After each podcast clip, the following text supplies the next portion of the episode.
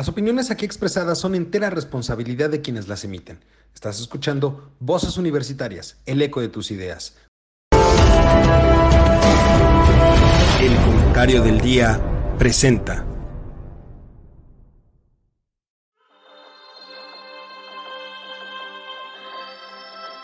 En una época donde el conocimiento y la información son fuentes de poder, se necesitan voces capaces de explicar el entorno, comprometerse con la verdad, representar el sentir de la sociedad y expresar la universalidad de pensamientos. Un espacio de análisis, opinión, debate y crítica de temas de actualidad sobre economía, tecnología, política, cultura, gobierno o sociedad. Bienvenido, esto es Voces Universitarias, el eco de tus ideas. Comenzamos. Hola, ¿qué tal, mi querido público culto y conocedor? Ya es lunes y como cada lunes está aquí la mesa que usted gusta, gusta de escuchar, ver y seguir cada semana. En esta ocasión no nos acompaña el querido doctor Mario, pero bueno, este, como dictan los cánones establecidos por el doctor Araque hace 13 años, cuando empezaba este programa, le será descontado el día, la semana y seguramente el mes, si es que rezonga mucho. Por vía de mientras, pues tenemos aquí a quien usted conoce y conoce perfectamente bien, mi querido Juan, ¿cómo estás? Muy buenas noches. Hola, buenas noches. Encantado de estar aquí ahorita para echar batería a ver qué pasa. Súper. Y también tenemos a mi queridísimo Charlie. ¿Cómo estás, mi hermano? ¿No se peinó? Hola, ¿qué tal? Muy buenas. Creo que no, se peinarte, Carlos. Creo que no se peinó. ah, no, sí me peiné, pero es que me quité los audífonos. Me ah, bueno. es lo que le Hola, ¿cómo están? Qué gusto saludarlos. ¿Eh? Igualmente, mi querido Charlie. Oigan, pues tenemos muchos temas de qué platicar. Yo creo que son tres grandes temas en los que nos podemos entrar el día de hoy. El primero de ellos, y es uno que hemos tratado ya en otras ocasiones en este programa, pero que vale la pena que lo retomemos, precisamente por los altos eh, niveles que hemos vivido en, los últimos, eh, en las últimas semanas de la inseguridad en el país. Después platicaremos un poquito sobre la marcha del pasado sábado 18 y los acarreados en tiempos de la 4T, que algunos dicen que está bien, otros dicen que está mal, otros dicen, y hay por ahí videos que me gustaría comentar en algún momento, este, y finalmente el tema económico, el tema económico porque la semana pasada pues realmente fue una semana interesante, no solamente lleva, continuamos con las noticias de la quiebra de bancos en Estados Unidos, sino que ahora también se suma la posible caída, una caída muy importante del banco Credit Suisse y eso ha hecho que los mercados financieros se pongan alerta. La semana pasada también en el marco de toda esta situación se dio el alza en las tasas de interés por parte del Banco Central Europeo. En fin, hay mucho de qué hablar, también fue la convención bancaria aquí en nuestro país. Pero bueno, vamos a empezar por la parte de inseguridad, porque creo que es un tema que engloba necesariamente lo que sucede en el resto de, las, de los temas en este país. Finalmente, la seguridad es uno de los bienes públicos más requeridos y necesitados por la población, en términos sociales, pero también en términos económicos, finalmente, si no hay certeza jurídica, si no hay seguridad de que habrá seguridad, valga la redundancia, seguridad, pues muchas veces eso nos ahuyenta las inversiones. Eh, Juan, yo quisiera empezar contigo porque creo que es un tema que desgraciadamente, o por lo menos en lo que va de esta administración, hemos escuchado un aumento alarmante, hemos escuchado la falta de una este, estrategia real, pero creo que lo más pesado del tema es que se ha normalizado o se empieza a normalizar por parte de la población y la propia autoridad. Pues sí, realmente yo pienso que nosotros mismos somos culpables en el sentido de que habíamos hecho un lado este tema de la inseguridad por estar metidos en el tema electoral, el de las corcholatas, y tú, lo quieras y mandes, pero estábamos dejando ir algo que se está presentando, digamos, con niveles verdaderamente este, pues, ¿cómo decirlo?, desagradables e inéditos por la cantidad de homicidios entre homicidios, feminicidios y sobre todo estos últimos que han venido también este, aumentando. Entonces, yo creo que no se puede dejar al margen, independientemente de todo lo que estén haciendo en los otros temas, que se habla de triunfos, que se habla de éxitos y demás en ellos, y que la vida de los conciudadanos no tiene valor, que en todo caso no significó nada, aunque pudieran decir que es muy pronto, la estrategia que implementó el presidente, digamos, con la anuencia o más bien con el apoyo de Alejandro Moreno, presidente del PRI, y de otros morenistas, para efecto de incrementar, en todo caso, el número de efectivos en las calles. Habría que ver algo que se ha dicho y se ha repetido mucho. Las Fuerzas Armadas son militares, no son, digamos, lo que es un policía que normalmente cumple sus, funciones a nivel local. El militar tiene una educación muy diferente, muy diferente para bien que bueno, porque ha sabido sacar adelante en otros temas las penurias o los problemas en las inundaciones, en, el temblor, y no sé, en una serie de temas también de vital importancia. Sin embargo, en la cuestión de la vigilancia de las Fuerzas Armadas en las calles no se ha reflejado. ¿Por qué? Porque a diario escuchamos lo que está sucediendo. Y no solo lo que está sucediendo, sino que si nos vamos al pasado, hay actos criminales que sencillamente lo único que hacen es decir, lo lamentamos mucho. La gente que sufre de manera colateral estos actos criminales de privar de la vida a particulares, digamos, entre ellos hombres y niños, digamos, no tiene valor. Y como bien dicen ellos, cuando organizan las manifestaciones, esto no quieren, en todo caso, permitirlo de ninguna manera. Exigen justicia y con sobrada razón le exigen, porque los crímenes que han pasado se dejan en el olvido y cuando menos no sale a la luz pública la digamos, el estado actual que tienen estos, estos crímenes. Yo podría citar, justamente ayer estaba leyendo, yo ya no me acordaba de esto, de el homicidio de que fueron objeto dos estudiantes del Instituto Tecnológico de Monterrey. No me creas mucho porque lo que sí es que ya ha pasado un buen tiempo y no hay pistas. Yo no sé si es eh, si esa, esos crímenes los digamos, los, los, atrajo la, Fiscalía General de la República. No lo creo, es posible que haya quedado a nivel local. Pero luego también, por otro lado, han ido a cuentagotas los resultados de la investigación en el caso de las, de las gentes estas de los Levarón, creo que hace como 10 o 12 años de eso. Y luego, por último, el, el, el crimen cometido en la persona de los dos sacerdotes jesuitas. Y así pudiéramos seguir mencionando, en todo caso, casos que no han sido resueltos. Yo me acuerdo muy bien eh, de lo que en un momento dado dijo este señor Martí con motivo del secuestro y pues este, privando de la vida a uno de sus hijos. Si, si no funcionan, renuncien. Si no pueden, renuncien. Entonces, caray, pues yo creo que es de preocupar, sobre todo porque Dios no lo quiera, a cualquiera de nosotros nos puede suceder. Ahorita no ha pasado nada, la hemos librado.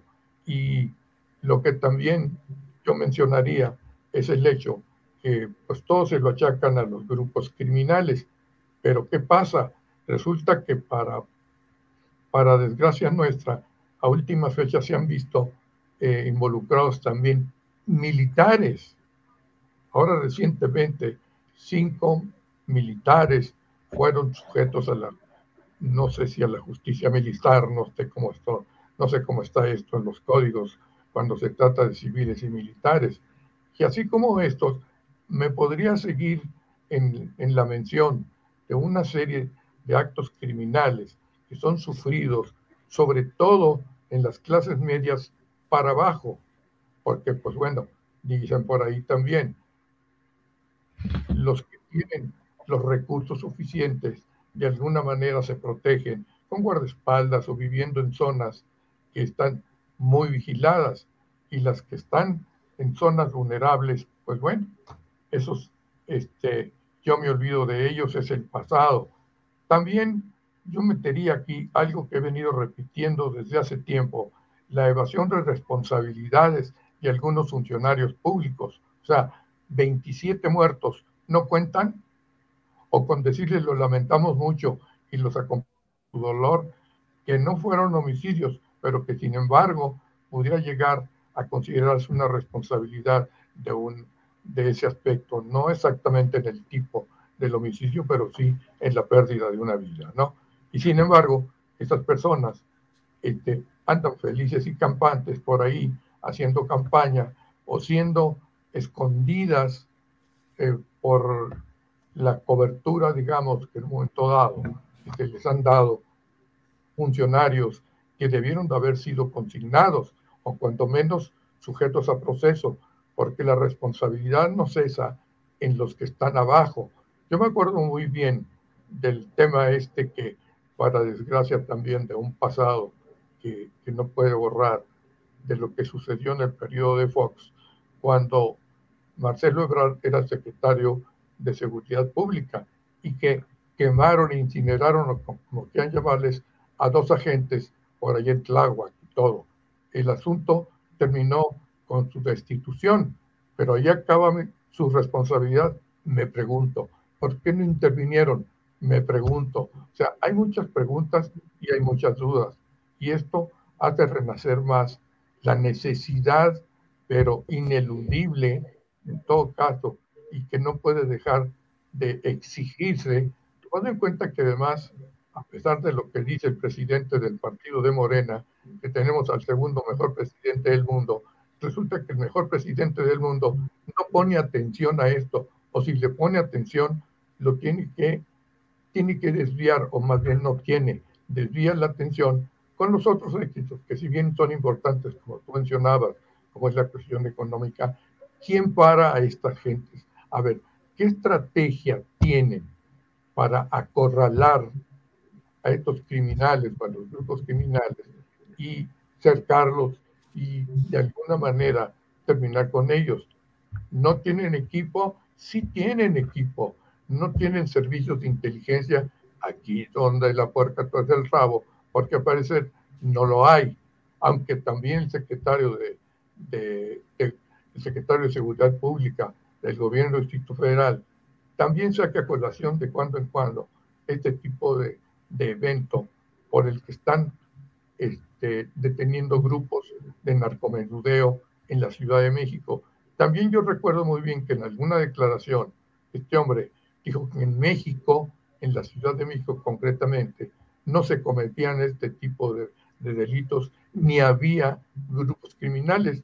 Caray, ya les ha pasado mucho en el sentido que invariablemente se adelantan a afirmar cosas que no son. Entonces, no debería extrañarnos, porque sabemos perfectamente, venimos arrastrando en cuatro años una serie de mentiras, fraudes y demás, para engañar a la gente o al pueblo. No sé si porque el pueblo, en todo caso, no alcanza a entender, caray, pero si me mataron un hijo, si me mataron una niña, si me mataron a mi marido, el sostén de mi hogar y demás, caray, pues yo creo que se merecen esa justicia. O en todo caso tendríamos que acudir, o necesariamente, como debe de ser, digamos, a endurecer las penas. ¿Cuánto tiempo se van a llevar en, realizarse el juicio y editarse una, una condena? Aquí es donde juega un papel muy importante, sobre todo la Suprema Corte de Justicia o los juzgados que tienen a su cargo estos casos que ha habido casos en que inclusive hasta los dejan libres y resulta que esas personas tienen antecedentes penales y escuchen, los dejan libres. Otro caso, el caso que mencionaba yo hace un momento de los dos sacerdotes jesuitas. ¿Cuánto hace a ver si me pueden ayudar. ¿Cuándo sucedió esto? ¿Cuánto tiempo tiene de haber sucedido? ¿Y qué se sabe del, no sé si se llama el marro, el monchi, o no sé qué se llama, este tipo? Por ahí debe estar en un agujero, metido seguramente, si no es que ya se fue del país. Es más probable que lo agarren fuera del país que en Fíjense cómo son las cosas, ¿verdad? Pero no se puede. Lo de los fue en el 2022, hace poquito. Un año, o menos de un año. Sí, menos de un año. Pero ni rastro, ni los servicios de inteligencia, ni la estrategia militar ha podido dar con él. Yo no culpo de todos los militares, lo dije hace un momento, son militares no instruidos en un servicio público de seguridad pública, como son los policías, o que no pueden equipar a los, a los policías locales. Todo necesariamente se echan la culpa a la corrupción y creo que por eso no lo hacen. Ahora, si de recursos se trata, pues no voy a estar invirtiendo en obras inútiles que están inclusive paradas, en obras intuarias, para que se, sigan perdiendo vidas, ¿no? es un, mucho, un punto mucho preocupante y que ante, digamos, lo que son la política exterior, pues manejan nada más la cuestión económica, que no importa para ellos la, la cuestión este, social, en este caso, que es donde se puede ubicar la, la comisión de delitos de homicidio y sobre todo de feminicidio. Parece muy curioso porque mientras más tratan de implementar estrategias como que se suceden con mayor periodicidad, desde luego los feminicidios. Y con sobrada razón, las mujeres pues están inconformes en el último grado de la o en el primer grado de la inconformidad. Charlie, creo que Juan ha hecho una radiografía fabulosa, no, no solamente de lo que toca a este sexenio, sino lo que venimos arrastrando de sexenios anteriores, inclusive, en el cual, pues sí parecía que se tenía una estrategia, eh, pero el nivel de, homicidios, que es un, un indicador claro que tenemos de la situación de, inseguridad en el país, pues no, nunca se controló realmente y subió de manera impresionante en la época de Peña Nieto y en este sexenio ni se diga. Eh, me, gustaría presentar y, tener tu idea. Quiero ponerles una, una, una grafiquita que ahí este, yo creo que alcanzas a ver bien. Es el nivel de homicidios dolosos. Este esto es lo que se presenta cada mañana o todos los lunes en la mañanera en el tema de seguridad. Charlie, al 19 de marzo de este año había 1.362 homicidios tan solo en marzo, 71.7 promedio diario. De aquí es de donde yo he tomado la cifra de decir que llevamos 3.000 muertos promedio al mes en lo que va de este sexenio si lo observamos, prácticamente no hay un mes, salvo una que otra excepción, que sean menos de 2.000 homicidios. Fíjate que, es padrísimo que puedas enseñar esta gráfica, porque tus mínimos y tus máximos establecen un nivel de correlación impresionante. No hay manera de decirte eh, vamos bien, vamos mal. La tendencia establece tus límites más altos que que así vas a estar. No hay una manera de decir, ah, vamos. O sea, creo yo, creo yo, Charlie, que, esto, o sea, confirma lo que dice el gobierno. Se ha estabilizado el nivel de homicidios. El problema es que se estabilizó. estabilización. El problema es que se estabilizó en los niveles altos. O sea. Es que no puedo creerlo. A ver, ahora. Esto no es sorpresa estos niveles de homicidios dolosos eh, vienen creciendo desde la época de Calderón, desde la época en que se le hizo la guerra al narco, Calderón, luego Peña Nieto y ahora López Obrador. pensábamos que el pueblo bueno iba a responder de esta manera eh, o de una manera diferente y que íbamos a tener menos homicidios, pero me parece que un tema olvidado por todos los presidentes que hemos tenido en los últimos, eh, voy a incluir a Fox, en los últimos cuatro sexenios, ha sido el tema de seguridad. No sabes lo difícil que es para las personas que se suben a una camioneta eh, que ya van a llegar a su casa y que tienen que sufrir un periodo de 25 o 20 minutos en una camioneta que no saben si lo van a saltar, si les van a quitar sus pertenencias o simplemente vas caminando y un, un desadaptado te va a salir por atrás y te va a hacer una china y te va a quitar, una llave china y te va a quitar tus cosas. Pero, Charlie, también llama, la vida. llama mucho la atención y, a mí me gustaría establecer esto, porque aquí tenemos una gran cantidad de homicidios y Juan mencionaba algunos eh, que han sido muy relevantes y muy noticiosos. El caso de los jesuitas, el caso del hijo de Martí, el caso, este, e, e, es decir, tenemos muchos casos. A ver, tenemos el caso de la hija de Nelson Vargas. Que han sido, que han sido muy, muy, este, eh, mediáticos, digámoslo así, pero... la familia Levarón, inclusive, mencionó eh, pero yo lo, yo lo que voy, Charlie, Juan, yo quisiera saber su opinión. Estamos hablando que si al mes hay dos, tres mil homicidios, dos mil quinientos homicidios mensuales promedio, pues estamos hablando que los noticiosos son cinco, seis al mes y dejamos de lado pues casi 2.490 homicidios, que muchos de esos, como bien decía Juan, pues no hay una investigación clara, no hay detenidos, no hay absolutamente nada para aclarar esos homicidios y, pues entonces se resuelve, pensemos en un, en un tema muy cercano, el, el intento de homicidio a Ciro Gómez Leiva. Prácticamente una semana después estaban deteniendo a personas involucradas en el intento de homicidio. Es uno.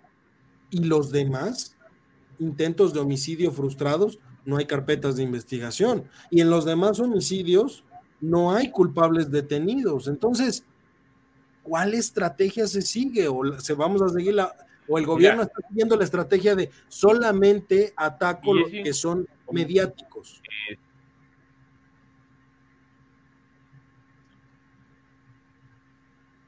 Se, nos fue un poquito la señal de Charlie. Juan, ¿cómo ves? ¿Se van nada más por los mediáticos? Pues sí, porque efectivamente parece ser que la justicia es nada más para los que están hasta arriba y los de abajo, muy bien, gracias. Entonces, caray, pues este, yo creo que no es correcto, ¿no? Ni, ni, de, de, ninguna manera, ¿no? Porque, como bien dices tú, que nada más en este sentido los mediáticos y los que se dan a conocer tienen importancia. No, si acaso también no podemos negar que se les ha dado en algunos casos la importancia de que sucedieron y la importancia de que lo lamentan mucho. Ya es una canción que, que realmente suena ridícula, grotesca y grosera, porque parece ser que te estás burlando a la gente no le vas a pagar o no se va a conformar con el hecho de que lo lamentamos mucho y los acompañamos. No, no, la gente no quiere eso. Ya está harta de oír esas palabras en la boca de quienes en un momento dado pueden hacer algo de que esto cambie, ¿no? Eso es lo que yo pienso. oye, Charlie, creo que ya retomamos tu, señal bien. Eh, pero adicionalmente a esto que menciona Juan, pues pareciera que los encargados, por lo menos en este sexenio, los encargados de la política de seguridad, aunque no hagan nada, reciben premio. El caso de Alfonso Durazo, que hoy es gobernador de allá de donde el doctor es oriundo, de Sonora. Y tenemos ahora el caso de Rosa Isela, que ya le están candidateando para la Ciudad de México y la señora está más atenta de, de caerle bien al presidente que de la estrategia de seguridad, que dicho sea de paso, repito, dígame y yo reto a quien sea que me demuestre que existe una estrategia de seguridad en este país. Porque no se ve, los datos dicen lo contrario, no existe. que es curioso, uno de los planes del presidente en el país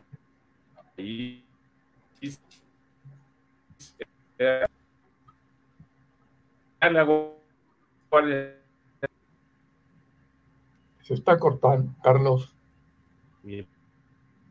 Perdí. ¿Me estoy cortando? ahí ya, ahí ya, Charlie. Hoy tengo mi, hoy tengo mi internet muy malo. Ustedes disculpen. Este. Hablábamos una estrategia del presidente. Ah, te decía que una de las estrategias del presidente era la creación de la Guardia Nacional. La creación de la Guardia Nacional era poder aminorar precisamente este tipo de delitos, eh, los homicidios dolosos y darle más seguridad a la población. El problema sí, pero la Guardia Nacional está con las Fuerzas Armadas, Carlos. Sí, pero eso era también el papel de la Guardia Nacional, ayudar a la seguridad y dejar al ejército para otras En un principio, eso es justo lo que pasó, porque empezó mal, no se crearon bien eh, eh, las secciones o zonas de la Guardia Nacional. Hoy más o menos se va organizando. Yo ya veo patrullaje de la Guardia Nacional, pero ¿y la policía? ¿Qué sucede con la policía? ¿Cuáles son los beneficios que tiene un policía para hacer su trabajo? ¿Cuáles son sus condiciones de trabajo para un policía? No sabemos si los policías también están coludidos. Si vamos más para allá, si vamos más para allá, y, eso creo que queda claro, hay municipios donde ni siquiera hay policía. Así es. ¿No? Donde solamente había podido entrar el ejército, después la Policía Federal, ojo, la Policía Federal, cuando desaparecen la Policía Federal y crean la Guardia Nacional, son los únicos que estaban ahí, pero no hay una policía municipal. Creo, a, ver, salvo su mejor opinión, también creo que aquí es un tema que no podemos aventarle toda la bolita a la cuestión federal. Juan, los estados tienen una responsabilidad clara que no están cumpliendo. Así es no están cumpliendo, definitivamente que no están cumpliendo con el trabajo que les corresponde. A lo mejor podrán decir, es que no nos dejan y no deja de ser cierto parte de esto, de lo que aseguran, o, o efectivamente temen perder la vida, alguna cuestión de ese tipo. Pero si tú los equipas, digamos, psicológicamente, físicamente, en labores de, de inteligencia, de persecución y demás, yo creo que resultaría, pero no los tienen, salvo el hecho de que el presupuesto que tuvieran asignado, pues no está asignado porque lo están utilizando en otro tipo de objetivos. Fíjate que a mí me ha tocado ver, yo, he estado en algunos este, estados de la República, en algunos municipios pequeños, digamos, pequeños municipios. Y es interesante que algunos de ellos, los más pequeños y los que menos presupuesto tienen, por supuesto, no tienen policía municipal. Dependen de la policía estatal o, en su defecto, algunos inclusive de hoy la Guardia Nacional, en su momento la Policía Federal. Pero tienes otros que efectivamente son municipios pequeños, tienen una policía, pero también estamos hablando de un municipio a lo mejor de, de mil habitantes, un municipio pequeño, y tiene 10 policías. 10 policías para mil habitantes. O sea, aunque esos 10 policías cumplieran a cabalidad con su obligación de patrullar y todo, pues están indefensos 10 para controlar lo que pueda suceder en un municipio de mil personas. O sea, tampoco no podemos, eh, eh, hay, hay, creo que dos lados de la moneda, en los que no hacen nada y han dejado la responsabilidad total en la federación y aquellos que han intentado hacer algo, pero su esfuerzo es insuficiente, lamentablemente, por falta de recursos que no les ha dado la federación o los estados, por falta de este, capacitación para los propios policías. Y también seamos sinceros, hoy en día nadie o muy pocas personas deciden meterse a una carrera policial real, porque sabemos que los primeros que están siendo ejecutados son los policías. Hay un antecedente aquí que ustedes se van a acordar. No me acuerdo si fue en el, en el sexenio del Bronco, o el anterior, en que trajeron policías israelíes para que capacitaran a la policía de Monterrey y disminuyó sensiblemente la comisión de estos delitos de, privación de la vida de la de la vida, en todo caso, de homicidios. Trajeron a esos policías para que capacitaran, entrenaran a la policía de Monterrey y hasta la fecha está en una situación, digamos, de superioridad con relación a las demás policías. ¿Por qué Monterrey sí y ni siquiera hablamos de una injerencia en el gobierno de México? A ver. Bueno, no vayamos tan lejos. Se acordarán que eh, aquí en la Ciudad de México fue Marcelo, Marcelo Ebrard, trajo a Giuliani. Ah, sí, cero tolerancia. Y hubo, y se, supuestamente se implementó la política de cero tolerancia en la Ciudad de México, pero la terminaron quitando porque también, ojo, creo que es el otro extremo de la moneda, el hecho de decir cero tolerancia y entonces, pues agarrotazo y a pan, vamos, es, creo que es el tema de, ahorita el tema que está en boga en El Salvador con Bukele o sea, dicen, sí, se ha controlado mucho la inseguridad, pero es un hombre que, que está agarrando y le importa poco los derechos humanos de sea quien sea. Y Ana, hay, hay quejas ya de que inclusive están eh, encarcelando a personas que no son pandilleros ni nada. O sea, se cae en un extremo donde si no hay buenos controles, se cae o se empieza a abusar del, del, papel que tiene. Pero, ¿no crees que, a ver, voy a ser un poquito juez del diablo. Este, digo, sí. Abogado. ¿No crees, abogado del diablo, ¿no crees que lo que está haciendo el presidente de Salvador sea lo correcto? No, nadie está ah. diciendo eso, Carlos. Ah, ah bueno. yo, creo que a un extremo, digo, sí va a perjudicar y todo, ¿no? Pero creo que era un país que tenía un problema de seguridad brutal, brutal. Eh, y ya no había manera en que la gente honesta pudiera vivir. ¿Cuánta gente de Salvador migró hacia los Estados Unidos huyendo de la Mara? Muchísima gente. Estoy de acuerdo en eso, pero también partimos de algo muy interesante, Charlie. Antes de meterse a esa estrategia tan radical, se tuvo que poner orden en los cuerpos de seguridad. Por eso Bukele se deshizo de las policías y todo ha sido el ejército. También estamos hablando de un país pequeño, territorialmente pequeño y con población pequeña. En México no podemos hacer algo de ese estilo. O sea, el ejército no tiene el alcance como para peinar toda la República Mexicana haciendo algo de ese estilo. No tenemos ni la infraestructura ni los efectivos para hacerlo. Y también por eso, repito, creo yo que la responsabilidad de los estados es muy importante. Si los estados no van de manera coordinada con la federación, poco se puede hacer. Pero para empezar necesitamos una estrategia de seguridad por parte de la federación. O sea, ¿cómo le dices a los estados, súmate al, al, barco para remar todos para el mismo lado, si ni siquiera tienes barco? O sea, lo estás diciendo desde la orilla de, de, la playa y dices, pues vamos a remar todos juntos. Pues primero dime dónde está el barco y luego vemos cómo remamos todos juntos.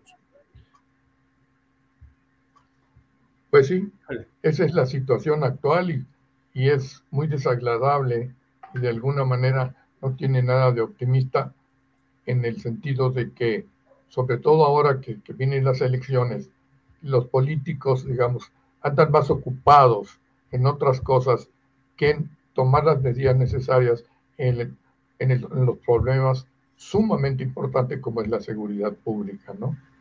Antes de entrar al tema electoral, porque es parte de lo de la marcha del 18, mostrar músculo, yo nada más quisiera preguntarles algo en cuestión de seguridad.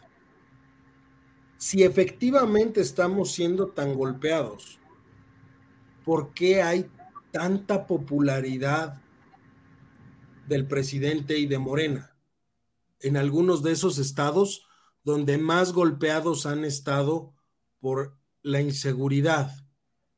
O sea, sigue habiendo una gran cantidad de personas que votan por Morena, que confían en el presidente y han sido de los que más han sufrido los embates de la inseguridad, ¿eh?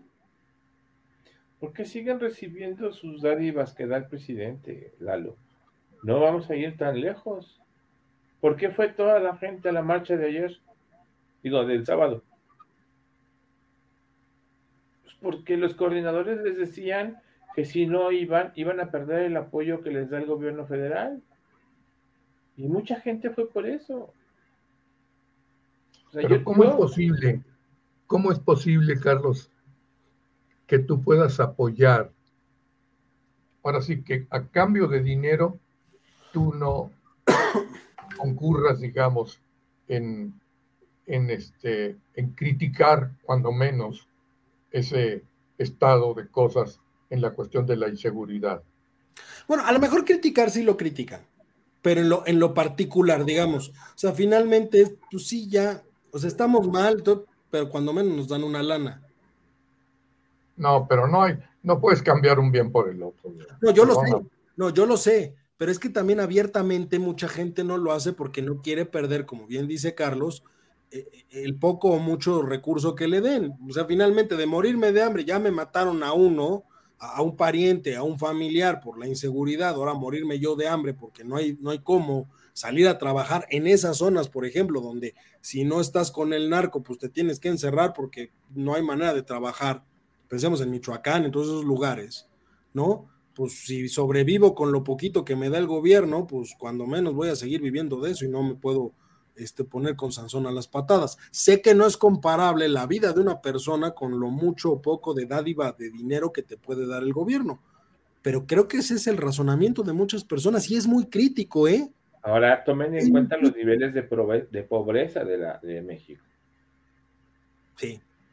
Que ojo, escuchaba yo ya algunos analistas, entre ellos, por ejemplo, estaba Luis Pasos, que decía, eh, no, no era Luis Paz, me ahorita el nombre de quien, quien hizo el análisis, pero decía, curiosamente van a salir las cifras en 2020, 2023, a mediados de este año salen las cifras de la pobreza en México.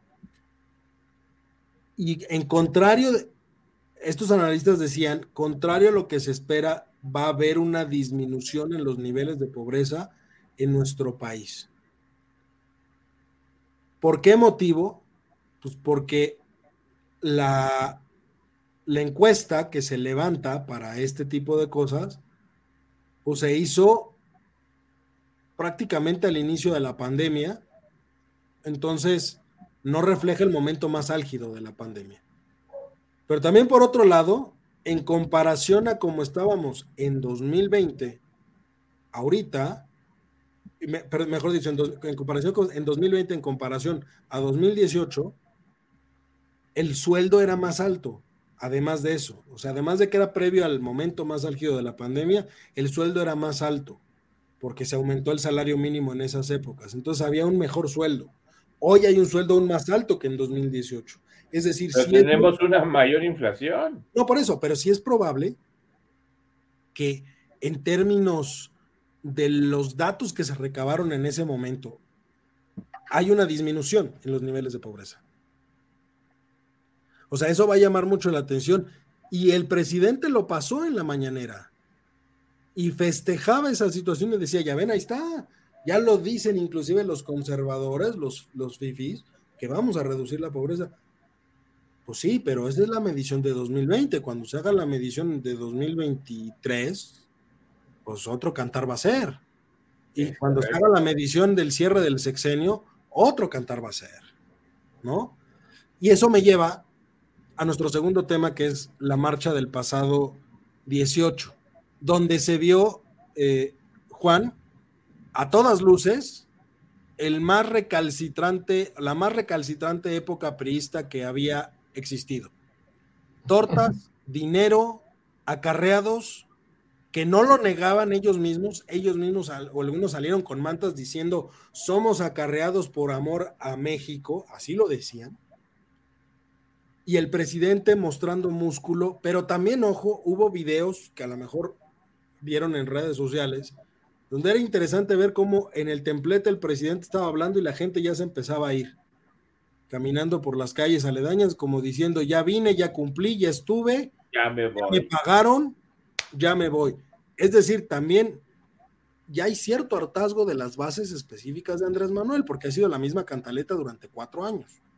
Y también ellos saben que llegado el momento, pues Andrés Manuel ya no va a estar. Y pues lo que ahorita les están prometiendo no se sabe si se va a cumplir o no. Pero entonces, Juan, tenemos la muestra de músculo del presidente, llenó el zócalo como solamente él lo sabe hacer. Hablaban ahora, fíjate, en las mismas condiciones de la marcha del INE de hace 15 días, ahora ellos dicen que sí había 500 mil personas en el zócalo. hace, hace 15 días decían que era imposible tener 500 mil personas en el zócalo, ellos mismos, pero ahora dicen que sí había 500 mil personas en el zócalo. Entonces, ¿cómo vamos con esa cantaleta? Es lo mismo de siempre, como tú lo acabas de decir, ¿no? Pero, pues, bueno, tenemos que regresar a aquello que es un círculo vicioso, como se ha estado comentando, el hecho de que sí las gentes tengan preferencia por las cuestiones materiales que por las cuestiones emocionales, en todo caso subjetivas, como son el perder un ser querido, ¿no? Así es la cosa. Digo, es, tienes que cambiar la naturaleza del mexicano y eso pues creo que está medio complicado, ¿verdad? En fin, ahora sí, como dicen luego, pues así hacemos, ¿qué le vamos a hacer? ¿Tú cómo la ah. ves, Charlie? ¿Sí, sí es, mostró músculo el presidente?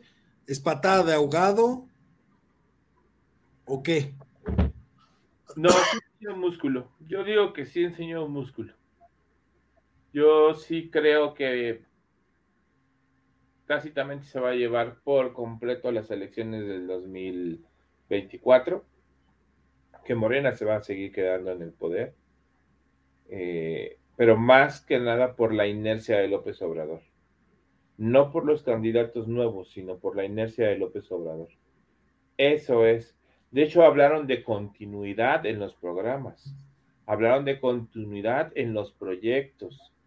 Eso significa que que la gente dice, ah, mi salario rosa se mantiene, mi beca para mi niño se mantiene, este, el sueldo para los viejitos se mantiene, pues mantengamos al poder a Morena, ¿no? Entonces, ese es un músculo, eso es. Yo ya mm, no creo más en promesas de ningún candidato, siempre es lo mismo, desde que yo recuerdo las campañas de presidencia eran eh, mejoremos a México, mejoremos a México, hagamos un mejor país y, cada vez estamos peor. Cada vez estamos peor. El doctor hablaba de inseguridad, yo te puedo hablar de inflación, tú me puedes hablar de este, decadencia política, no sé, pero de que tiene fuerza, tiene fuerza. Y lo va a demostrar clarito, clarito lo va a demostrar. Y vas a ver, las elecciones del Estado de México van a ser un, este, un medidor muy fuerte para ver qué tan, qué tan poderoso está Morena. Que por cierto, Juan, el, el meeting fue bajo el argumento de la conmemoración de la expropiación petrolera, que tanto le gusta al presidente el tema, ¿no? Y dos datos que me llaman la atención y quisiera saber tu opinión. Primero, sale eh, Lázaro Cárdenas Batel, el hijo del ingeniero Cárdenas, deja ya la coordinación de asesores de la presidencia, se va, supuestamente porque va a trabajar en la CELAC, pero sale, sale ya del gobierno de Andrés Manuel, que algunos dicen que fue como un acuerdo o sea, que saliera él sin mayor problema, bajo acuerdo de que el ingeniero se retiró del famoso grupo este que se armó hace algunas semanas, que decían que estaba, que no estaba y demás. Pero también dice el presidente que ya hay fecha, que el primero de julio la refinería de Dos Bocas va a empezar a producir petróleo, va a empezar a refinar el petróleo. Pero ya tuvo un problema, ¿no? En Estados Unidos, no sé si de emisión de contaminantes o alguna cuestión, Deer Park se llama, ¿verdad? la de allá sí, pero, pero él dijo que dos bocas, dos bocas en julio ya empieza la producción. Ah, te refieres a dos bocas. Así es. O sea, él dice que, en julio ya se van a producir 140 mil barriles diarios, me parece, ahorita se me fue el dato, pero que en julio ya empezamos la producción de petróleo en Dos Bocas. ¿Y, yo habrá controlado su problema de inundaciones? Eh, justo de lo que voy.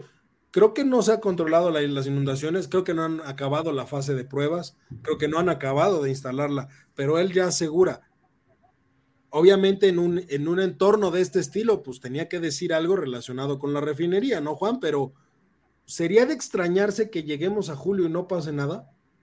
¿O simplemente va a ser un, eh, pues ya sabíamos que no iba a pasar? Ahí sería cuestión de, de verificar el avance de las obras.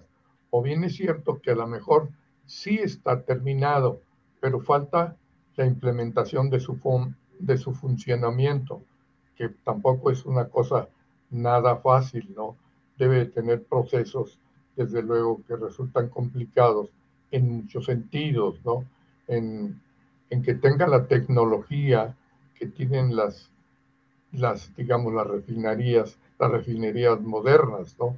No sé, ah, eso jugaría, mm, digamos, una buena parte de que se resolviera, o más bien hubiera una producción como la que tú acabas de mencionar, ¿no? ¿Tú cómo ves, Charlie? ¿Ya empezamos o...?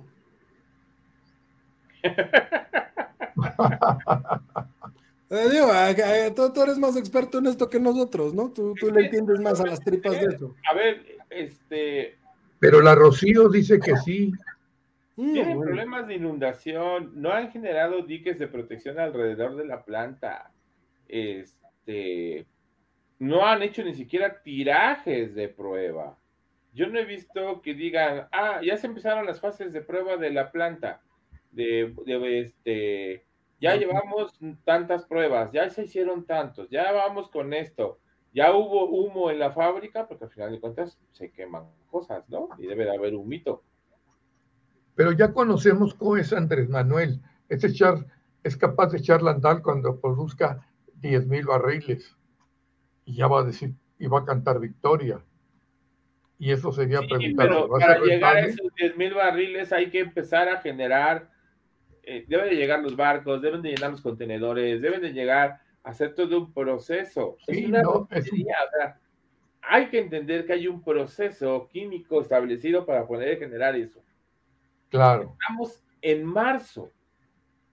No hay fase de pruebas o no he visto fase de pruebas no se han, anunciado esas fases de, ah, ya empezamos a trabajar con la fase 1, fase 2 y fase 3. No, no hay nada de eso. Yo no sé, digo, no sé si vayan a hacer trampa de traer barriles de otro lado y, hacer la simulación de que no, no, no. No puedes, no puedes pensar eso de la cuarta transformación, Guillermo. No pasa en la cuarta transformación, por favor. Ay, por Dios, si, si Peña Nieto un hospital, todo bonito, y nada más se fue y empezaron a desmantelar todo. El, único que simula correr un maratón y lo fue lo llevó en taxi se llama Madrazo, y es Madrazo, otro de, los, de los conservadores. La cuarta transformación nunca haría eso.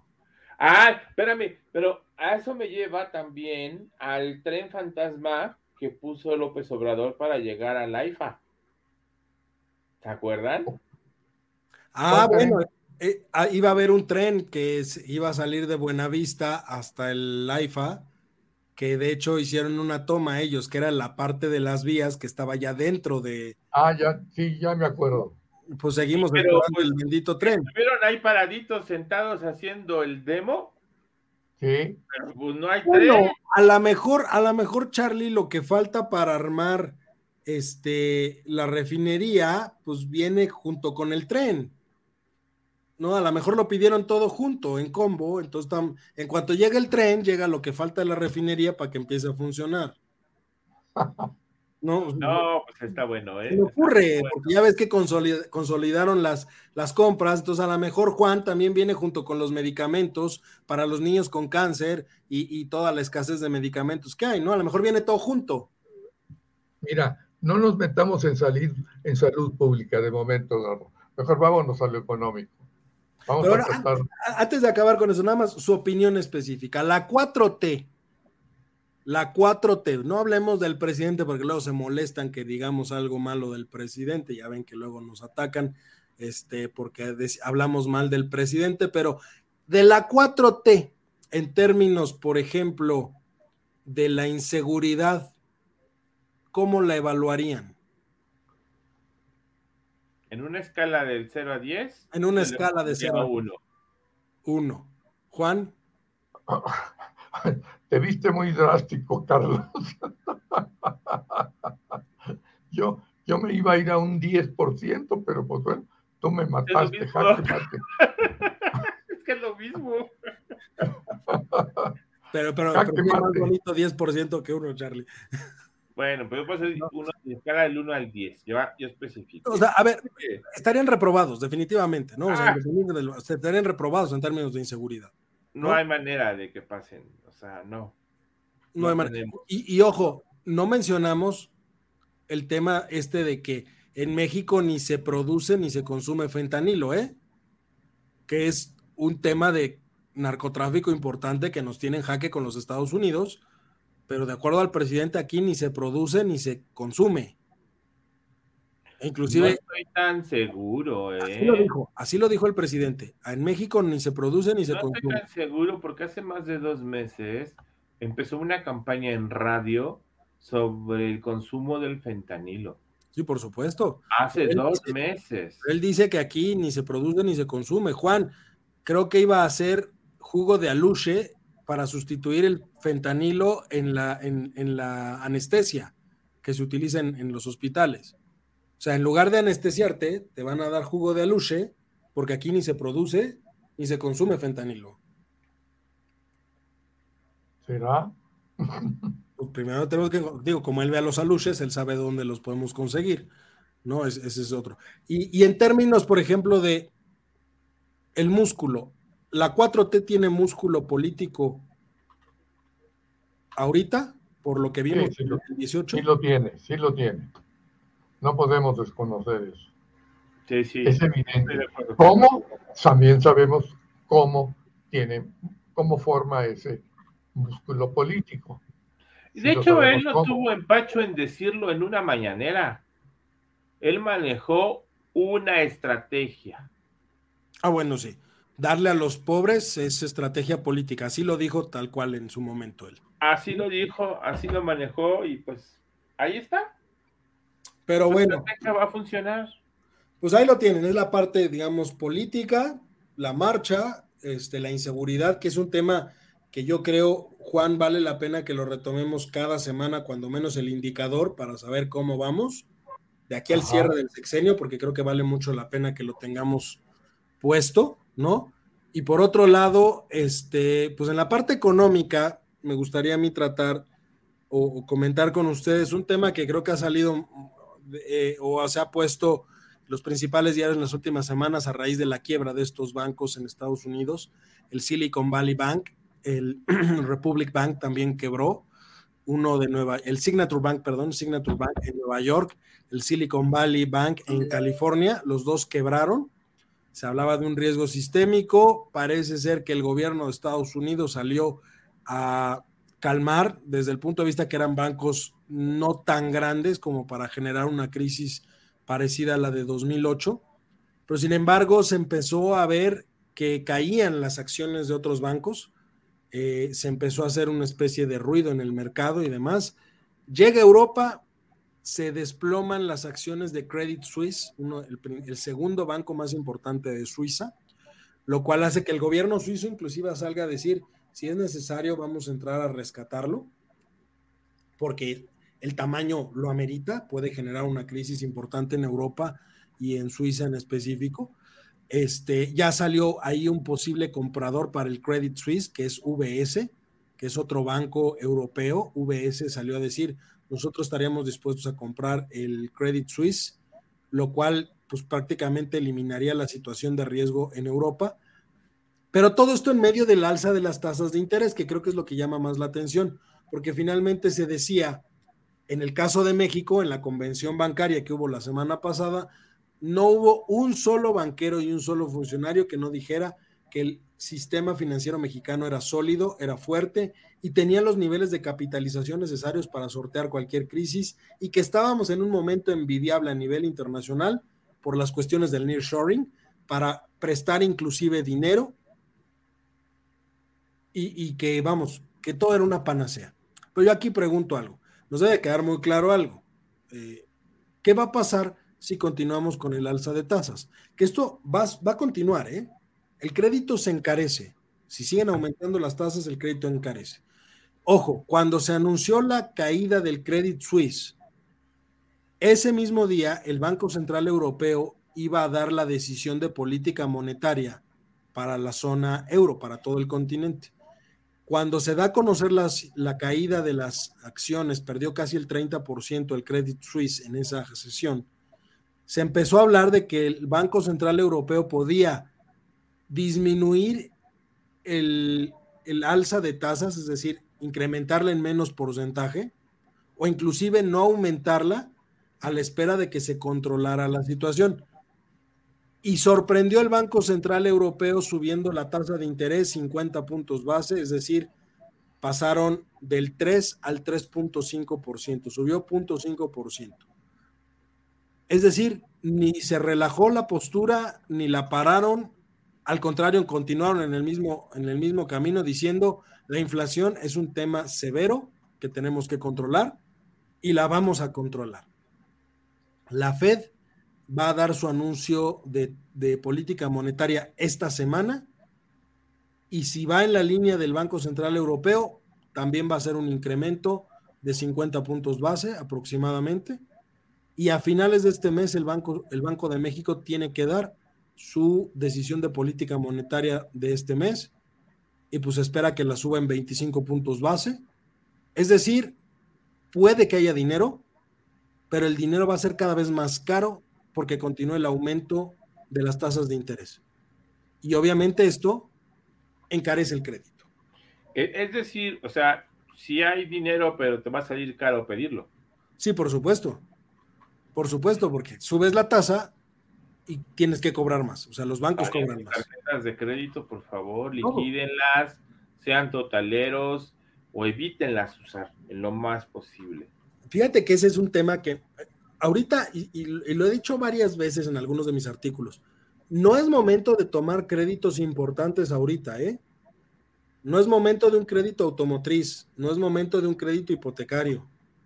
Aunque te digan que van, que tienes una tasa preferencial y todo eso, a ver, la única tasa buena ahorita es la tasa fija.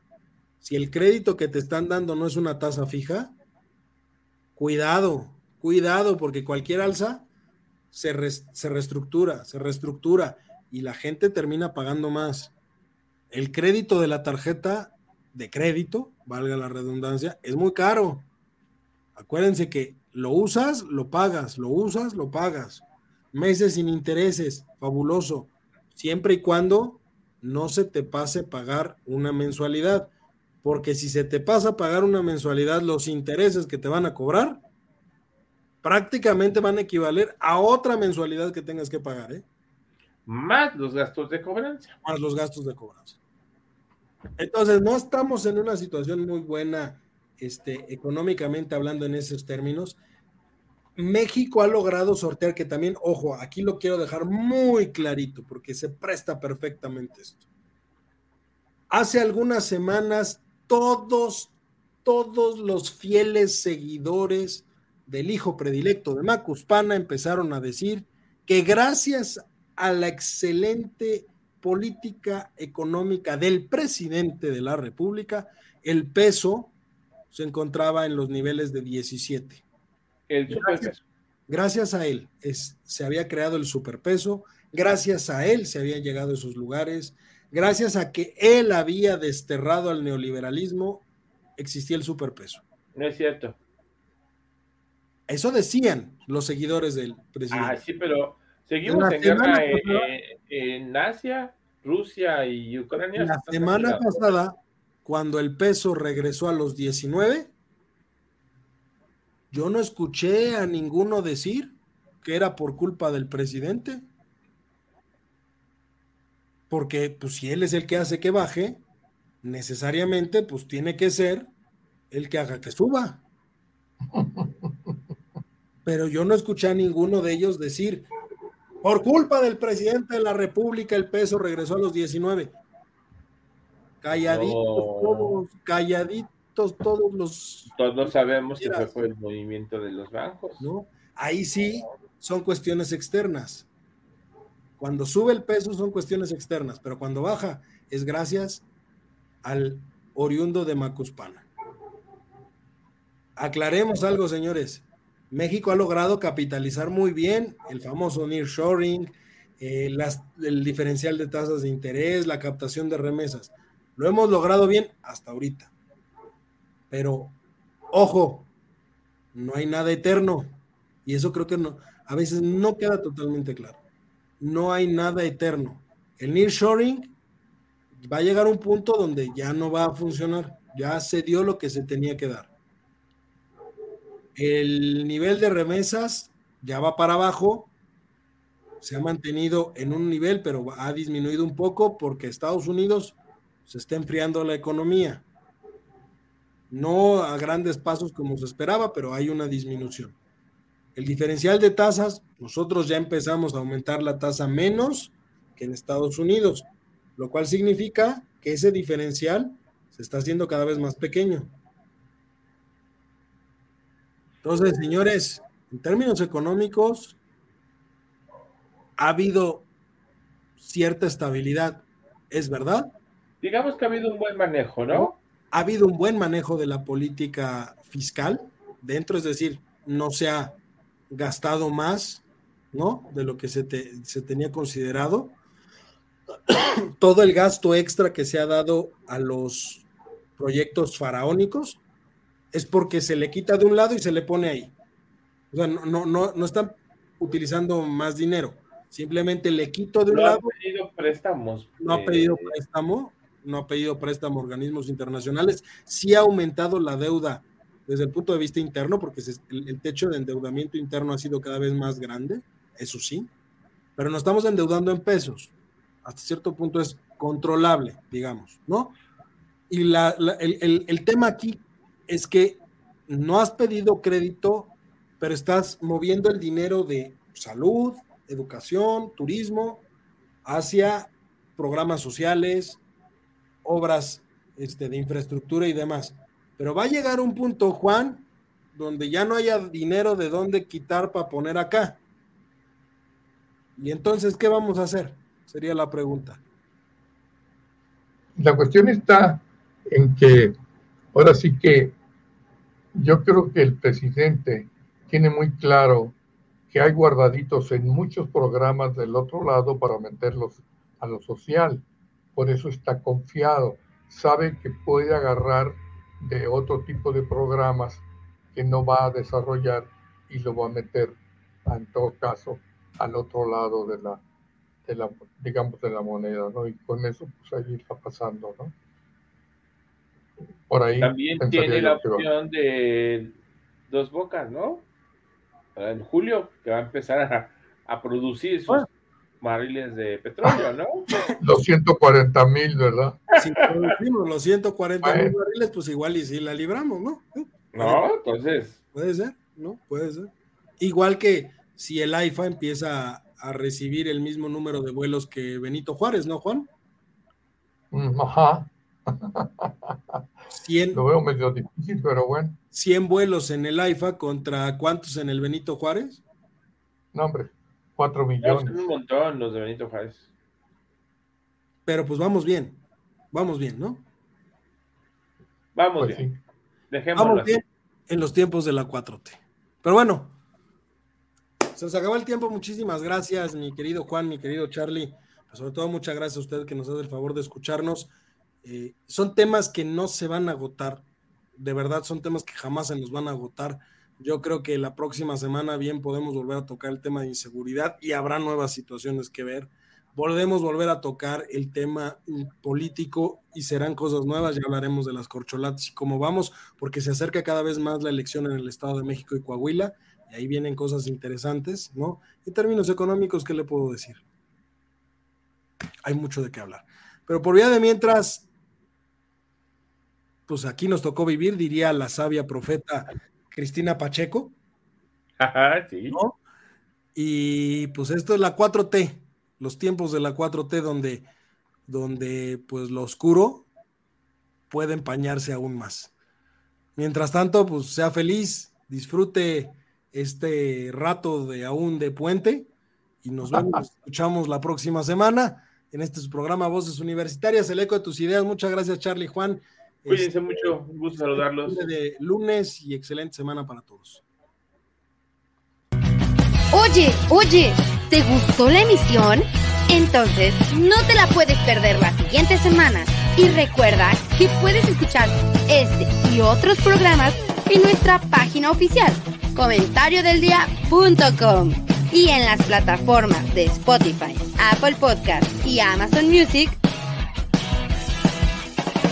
Suscríbete y síguenos de cerca en todas nuestras redes sociales. No olvides darle me gusta.